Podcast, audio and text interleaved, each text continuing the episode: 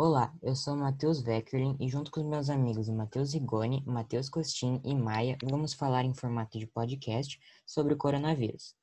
Falaremos sobre a pandemia e as mudanças ocorridas e sobre a doença em si. Vou falar como o coronavírus surgiu. O coronavírus surgiu na cidade de Wuhan, na China, devido a uma série de casos de pneumonia. Daí, depois de vários casos de pneumonia, eles foram pesquisar. Depois descobriram que é uma é doença, a Covid-19, causada pelo vírus coronavírus. A doença chegou no Brasil e, e, em janeiro e só até abril já tinha causado duas mil mortes. Agora você pergunta, como que ela se espalha tão rápido? Segundo umas pesquisas, ela se espalha tão rápido porque é um vírus que consegue é, permanecer em uma superfície e sobreviver até 72 horas. Por isso que ela estava na China e depois de três meses já tinha causado muitas, muitas e muitas mortes no mundo inteiro.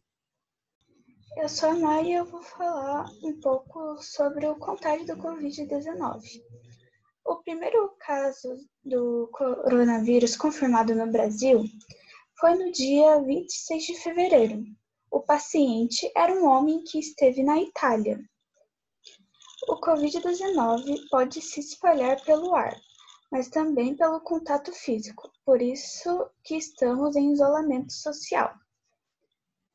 De acordo com as informações passadas pela Organização Mundial da Saúde, os mais vulneráveis a contrair o Covid-19 são aqueles que já têm a situação de saúde mais debilitada, principalmente os idosos, já que são mais vulneráveis a pegar outras doenças. Para prevenir um pouco do contágio do Covid-19, use máscaras, passe álcool em gel e sempre depois de sair, quando chegar em casa, tome um banho e coloque as roupas para lavar. Meu nome é Matheus Costin e eu vou falar um pouco sobre os sintomas é, causados pelo Covid-19. Os sintomas mais comuns são a febre, a tosse seca e o cansaço. Os sintomas menos comuns são as dores e desconfortamentos, é, a dor de garganta, é, diarreia, conjuntivite, dor de cabeça, perda de é, paladar ou olfato, erupção cutânea na pele ou descolora, é, descoloração dos dedos das mãos ou dos pés. E os sintomas mais graves são a dificuldade de respirar ou falta de ar, dor ou pressão no peito e perda de fala ou movimento. Eu vou explicar um pouco mais sobre a segurança para você prevenir o Covid-19.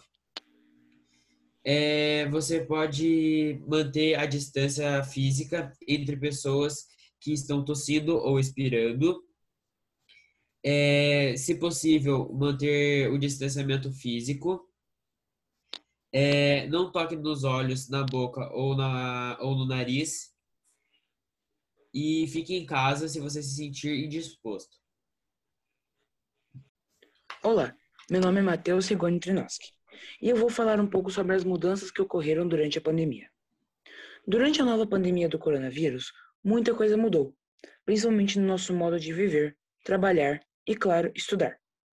Muitas empresas tiveram que adotar o jeito de trabalho do home office, que é nada mais nada menos que o trabalho em casa, que várias empresas tiveram que começar a usar devido a essa nova situação, já que seus funcionários não podem ficar indo escritórios pelo risco de contágio.